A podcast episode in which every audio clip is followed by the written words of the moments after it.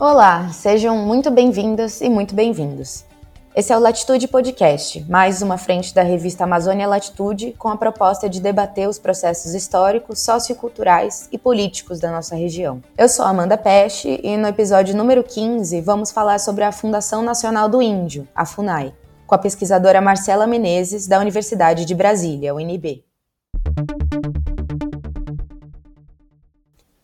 A pesquisa Ameaças, Fragilização e Desmonte de Políticas e Instituições Indigenistas, Quilombolas e Ambientais no Brasil, que a Marcela publicou recentemente no periódico Estudo Sociedade e Agricultura com outros três autores, analisa o desmantelamento das políticas e direitos indígenas no país. O estudo destaca os cortes dos orçamentos na FUNAI, a fragilização dos seus gestores e desvio de funções contrários ao objetivo da fundação. Marcelo e os seus colegas do Programa de Desenvolvimento Sustentável da UNB argumentam que, sob o atual governo de Jair Bolsonaro, o órgão indigenista passou a atuar com só um terço da sua força de trabalho, por causa de um contingenciamento de 90% do orçamento. Não à toa, os servidores da FUNAI convocaram uma paralisação no dia 23 de junho para protestar contra o desmonte e intimidações aos funcionários. Os servidores demandam também a saída do presidente Marcelo Xavier, que é um delegado da Polícia Federal, e a justiça pelo assassinato do indigenista Bruno Pereira e do jornalista Dom Phillips. Nesse episódio do Latitude Podcast, eu conversei com a Marcela Menezes sobre a sua pesquisa e sobre problemas ligados ao desmonte da FUNAI. Queria começar com uma pergunta mais básica para situar a gente né, dentro dessa pesquisa, que no seu artigo, você e os coautores descrevem o desmantelamento de órgãos do governo, como a FUNAI. Para começar, assim, bem do básico, se você tivesse que descrever num tweet, qual é ou qual deveria ser o papel da FUNAI? O papel da FUNAI é o de coordenar a política indigenista brasileira, articulando e coordenando todas as políticas públicas que são feitas no Brasil, que deveriam ser feitas, né, implementadas para os povos indígenas. A gente tem uma população indígena no Brasil hoje, é, reconhecida pelo censo de 2010 de cerca de 900 mil pessoas. Temos terras indígenas em todas as regiões do Brasil e a FUNAI tem um papel como uma instituição que realiza a demarcação dos territórios indígenas, né? então essa é a principal função da FUNAI, e além disso também de coordenar a implementação da política indigenista com diversos órgãos, né? que cuidam da saúde indígena, da educação escolar indígena, da proteção é, desses territórios. Tem uma tese no artigo de que o, o governo Bolsonaro é responsável por medidas antiambientalistas e anti-indigenistas. E aí vocês chamam esse conceito de anti-ambientalismo de resultados. Como isso é diferente do que costumava acontecer no órgão antes desse mandato? E se é diferente mesmo?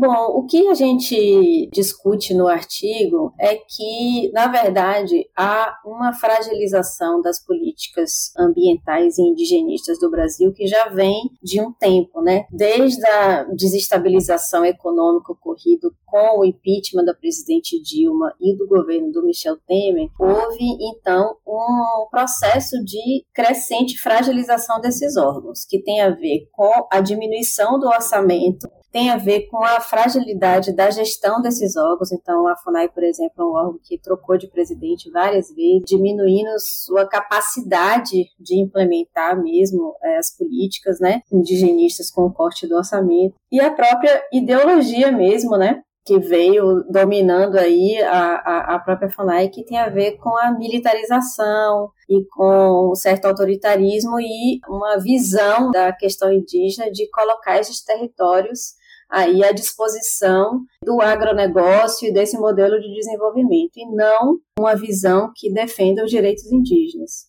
Então, esse processo a gente é, mapeia no artigo como essa fragilização foi sendo é, feita, combinando então né, no início do governo Bolsonaro, que a gente não avaliou ele até os dias de hoje, né, mas em sim o seu início, mas um processo de aprofundamento disso, ou seja, a FUNAI no governo Bolsonaro é muito mais voltada para esses interesses de ampliação da fronteira agrícola, da fronteira é, mineral, né, da integração desses territórios a esse modelo, e muito menos para implementação de políticas de proteção dos territórios, de defesa dos direitos e de demarcação de terras indígenas. Né? Vale lembrar que o governo Bolsonaro não demarcou nenhuma terra indígena. Né?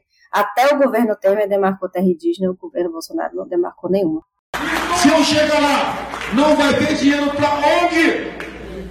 Esses inúteis vão ter que trabalhar. Não vai ter um centímetro demarcado para reserva indígena para quilombola.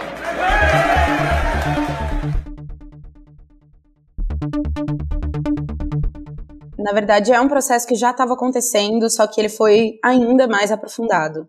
Sim, esse processo de desmonte, de fragilização vinha ocorrendo com a diminuição do orçamento e a instabilidade nessa, nessa gestão enfraquecimento né, da própria FUNAI, e no governo Bolsonaro isso se aprofundou.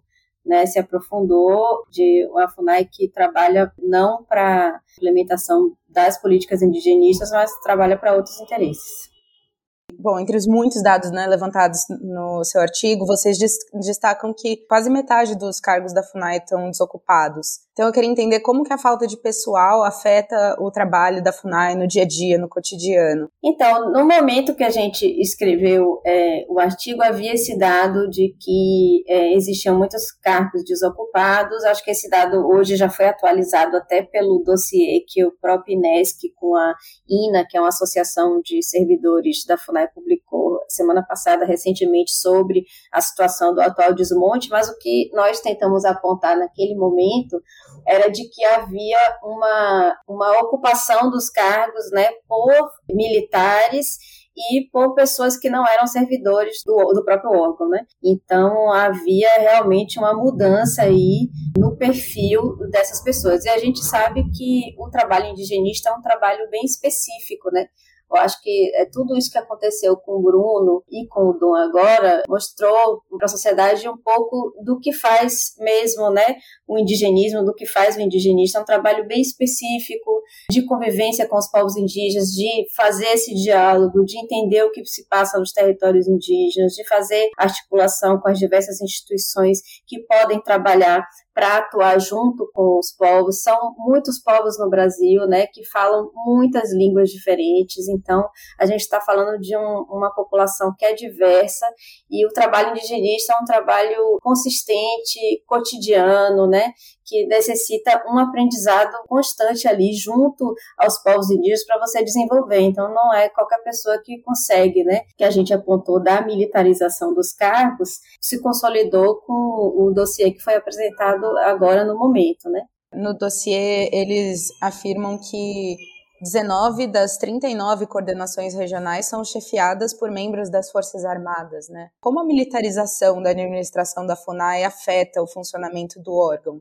É, eu acredito que essa questão da militarização do governo Bolsonaro como um todo, né, ela é muito complicada, porque o poder executivo, o governo federal, é um órgão como a FUNAI, ele é um órgão é, do poder executivo.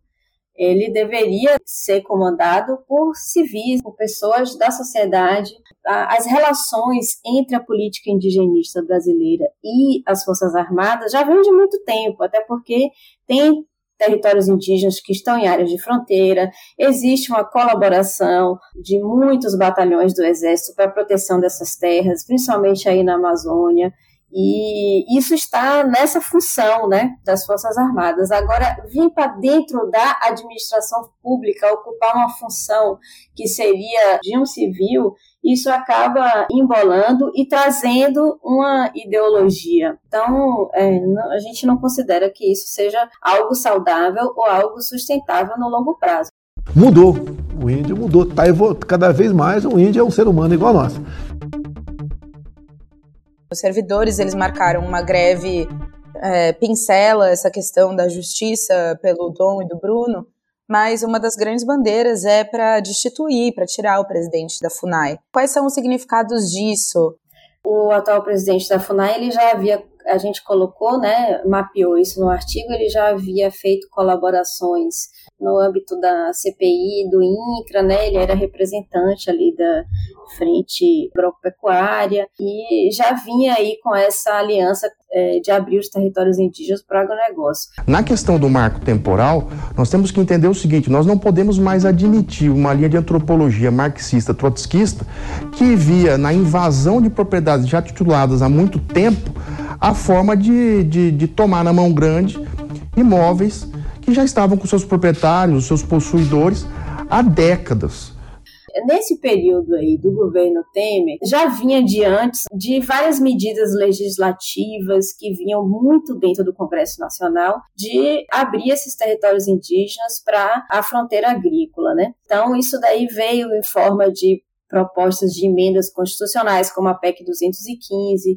Isso veio também com o parecer da AGU, que gerou toda essa tese aí do marco temporal dos territórios indígenas, que hoje está em discussão no STF. Então, a grande diferença do governo Bolsonaro é que antes isso estava mais localizado no Congresso Nacional e outras frentes que estavam combatendo os direitos indígenas. Depois do governo Bolsonaro, essa ideologia ou esse pensamento veio para dentro da FUNAI, que era uma instituição né, de defesa desses direitos. Então, acho que essa diferença, é exatamente isso, veio para dentro da instituição que passou a atuar para a defesa desse modelo. Como a gente consegue enxergar na prática as consequências da atuação desse órgão para os povos indígenas?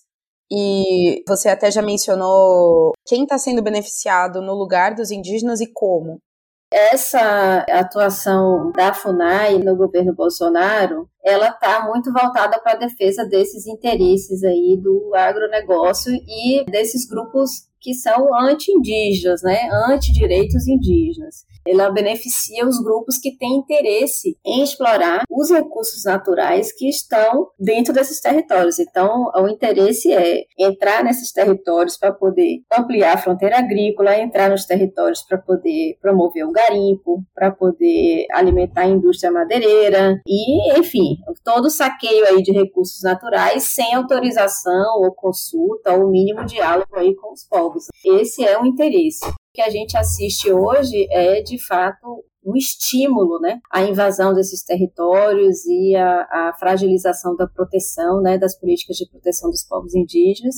O que a gente quer né, é que, na verdade, a FUNAI possa voltar a ser um órgão de defesa dos direitos, de articulação da política indigenista, né, de poder implementar políticas que garantam a sobrevivência, que promovam a gestão territorial e ambiental. Então, retomar os espaços de participação de políticas públicas. Havia o Conselho Nacional de Política Indigenista, o próprio Conselho Gestor da PENEGAT, que é uma política muito importante que foi construída com a participação indígena e também voltada para a gestão dos territórios.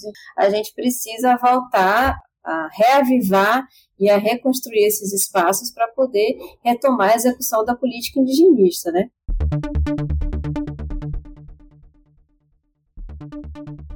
Você consegue enxergar isso acontecendo no governo Bolsonaro? Não, acho que o governo Bolsonaro já disse que veio e acho que é, logo no, no, primeiro ano de mandato ele já excluiu todos os, os é, espaços de participação da sociedade na condução das políticas públicas de uma maneira geral e também da política pública indigenista. Então, não vejo espaço aí no, é, numa, uh, no, no, próprio governo Bolsonaro para esse tipo de, de execução de política feita de forma participativa, não. Acho que para retomar mesmo a construção da política indigenista, a gente teria que ter um outro direcionamento de governo, realmente outras outro governante para a gente poder voltar a, a, a, poder discutir políticas que sejam adequadas à realidade dos povos indígenas no Brasil. Então, como fazer com que essa nova proposta seja diferente do que estava acontecendo antes do Bolsonaro? A própria PIB, que é a Articulação dos Povos Indígenas do Brasil, fez um acampamento grande né, esse ano em Brasília, apresentou um documento com propostas, né, os candidatos e um eventual novo governo do Brasil de quais são as principais ações para serem retomadas, né, na política indigenista do Brasil. Então, acho que é a partir daí que a gente precisa conversar e se juntar. É possível, a FUNAI é uma instituição muito antiga, né? ela vem do, do, do, SPI, que é o Serviço de Proteção Índio, instituição que foi criada em 1967. A história dela é muito maior do que um governo, do que o governo Bolsonaro, do que foi o desmonte que foi feito antes dela. E hoje nós temos é, no Brasil um movimento indígena forte, pulsante, que tem propostas para retomar a política indigenista e retomar a demarcação das terras indígenas. Então, acho que propostas já existem. Agora falta é, vontade política e que a gente tenha um governo aberto para ouvir, para construir as políticas junto com os povos indígenas esse inglês, ele era mal visto na região. É porque ele fazia muita matéria contra garimpeiro, a questão ambiental. Então, aquela região lá que é uma região bastante isolada, muita gente não gostava dele. Ele tinha que ter mais do que redobrado atenção para consigo próprio para fechar, pegando esse gancho, os organizadores da greve da FUNAI disseram em um comunicado que o desaparecimento e as mortes é, subsequentes do Bruno e do Dom têm como pano de fundo o desmonte da FUNAI. Como esse caso se relaciona com o funcionamento da FUNAI? Que aconteceu, né, o assassinato do, do Bruno e do Dom é, numa região é, que já havia sido feitas várias denúncias sobre a situação de fragilidade de invasão ali do, dos territórios indígenas, a necessidade de aumentar a proteção, de aumentar a presença do próprio Estado ali na região, né?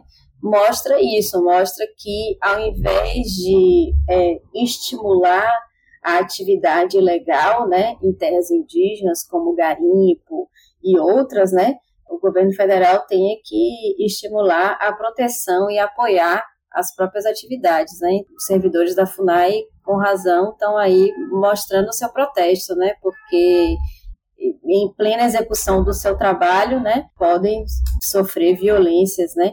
Podem aí até chegar nesse limite que foi o assassinato de uma pessoa que há mais de 10 anos se dedicava a, a fazer o seu trabalho indigenista de maneira é, exemplar ali na região. Então, acho que eles estão reagindo, não, não querem mais que isso aconteça e todos nós temos que estar sensibilizados para isso, entender a importância do trabalho do indigenismo no Brasil, entender a importância que as terras indígenas têm para o equilíbrio do clima, né, para a conservação da biodiversidade, para a existência desses povos, né, desses povos indígenas que, é, que fazem do Brasil, é, enfim, um exemplo, né, para o mundo de política indigenista e, e que deveria ser motivo de orgulho e não de ataque, né.